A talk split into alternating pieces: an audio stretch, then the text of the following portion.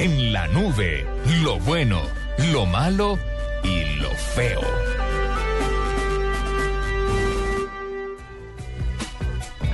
Bueno, lo bueno, lo malo y lo feo. Hay varias cosas, ¿no? Hay varias cosas, eh, pero hay una que podemos como agrupar dos cositas en una, en una sola, bueno, por lo menos centrarnos en una mucho. Eh, no sé si vieron que en estos días eh, una de las hermanas del señor Zuckerberg, el, bueno, uno de los fundadores de Facebook, saludos, claro, está escuchando, ¿no? se llama Randy Zuckerberg, resultó bastante enojada con las políticas de privacidad y de uso de la red de su hermano. bueno, a un poquito de contexto también, la señora también ha trabajado en Facebook eh, y estaba un poco molesta porque una foto que ella publicó en su, en su perfil eh, personal de Facebook estaba destinada simplemente para que la vieran como familiares. Y era una foto, pues de hecho, muy familiar, de un momento muy íntimo en el que Mark les está mostrando a, a otros, eh, en el que Mark Zuckerberg le está mostrando a otros miembros sí, de su a ver, familia. la en el que Mark, mi mejor amigo, no, mentiras, que susto. Mi mejor amigo Mark. A mí me da mucho susto, no, no lo quiero mejor amigo, gracias. en que les, él, él, está mostrando a otros miembros de su familia como la nueva aplicación de Facebook está eh, que pues fue recientemente lanzada, que de hecho la semana pasada. Resulta que la foto se filtró como entre las nuevas políticas de uso y privacidad eh, de, pues del perfil pues de la red de la red social en general y terminó siendo publicada un poco como para para un montón de otras personas que no debían estar pues que no debían estar en la lista de, gente a la que a la que Randy eh, Randy Zuckerberg la hermana de Mark Zuckerberg quería mostrarles la foto pues puso un par de tweets bastante pues no muy fuertes pero con, con un tono bastante vehemente en el que se quejaba un poco como de, oiga, esto ni siquiera es de, eso ni siquiera es un asunto de privacidad, sino de, de esencia, pues. Eh, de nuevo, lo bueno, lo bueno me, me, parece chévere que una persona, o sea, mire, lo bueno realmente me parece notable que la hermana del fundador de Facebook se atreva, lo critique. exacto, o sea, tenga como la interés y la dignidad de criticar algo que, le, que con seguridad le pasa a muchos usuarios eh, y tengo que irme completamente lanza en registro porque lo malo y lo feo es que realmente las políticas de Facebook son, no, son ya bastante, no pero hacer. son bastante ininteligibles. O sea, para llegar realmente como una, a una configuración que usted le sirva, se requiere algo así como 40 clics diferentes. Se dio cuenta No. de lo nuevo que están haciendo, el tema de los mensajes que van a cobrar, que es como un correo privado, entre es como una especie de correo entre personas que no se conocen y esos mensajes que usted mande pues van a tener un costo. Entonces, yo, ellos ya no saben qué hacer. Sí, ya. El señor Mark ya se desquició. Deje que la, que la aplicación, que la red siga rodando. ¿Cómo va? Y ya, no tienen que hacerle más, ¿o sí?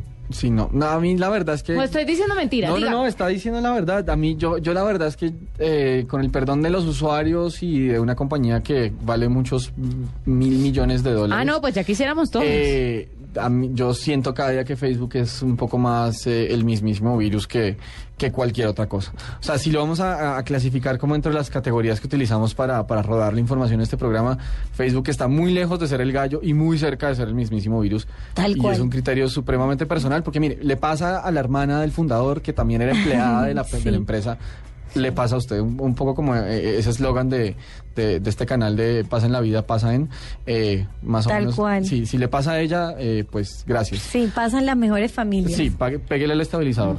Bueno, yo les tengo otro bueno, lo malo y lo feo porque ya a puertas del 2013, pues obviamente mm, corren muchos rumores sobre los nuevos lanzamientos, sobre todo porque hay una feria de tecnología muy importante en Las Vegas. El CES. eh, El el CES CES. en enero.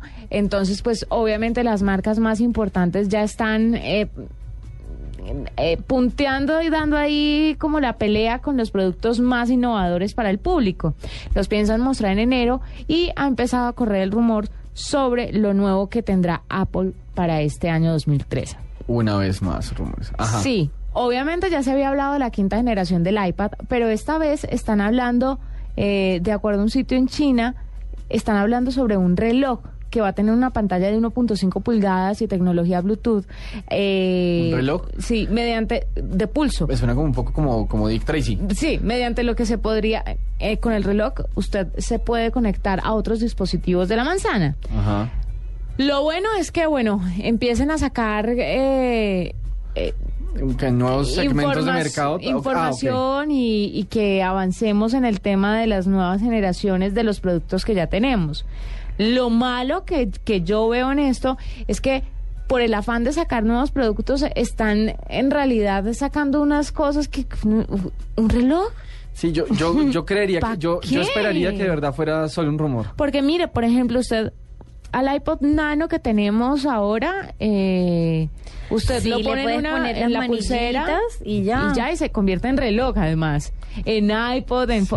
Todo. O sea, Yo, yo la verdad ya no, creo no veo que ya haciendo relojes, ¿sabe? creo que ya están O desfasándose. sea, no- de verdad no siento que Apple se ponga a hacer relojes. Me parece lo Sí, malo. ¿pa' Y qué? lo feo, Sí, no, sería raro, ¿no? lo feo del asunto es que van a crear esa necesidad y la gente va a tener el reloj. Sí, Tal a cual. existir, Lo con seguridad aseguro. sí. Pero, pero me parece muy sí, raro. llega o a sea, existir porque pues, me siento como que mañana no Samsung va a hacer chocolates o algo así, ¿no? No, no sé, es como Es una que- línea de Ah. mercado muy extraña. Ve tú a saber. Ve- ve tú- no, no, Falta bueno, no sé. poco. Yo me, me niego a creerlo.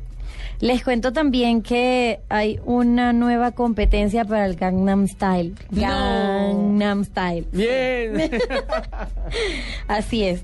Es un pescadero que, a ver, que el mundo lo, lo conoce como One Pound Fish- Fishman y salió de Pakistán, llegó al Reino Unido eh, con una visa de estudiante y su vida en una maleta.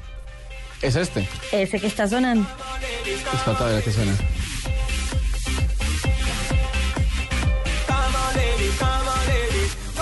No me gusta, me gusta más el Gangnam Style. Pues Gangnam. es que se parecen. Gangnam. En todo caso, este es un nuevo intento de competencia. Ya es una estrella en YouTube y vamos a ver si nos da cifras como las del Gangnam Style. Víctimas de la viralización. Ahí está, lo bueno, lo malo y lo feo en la nube.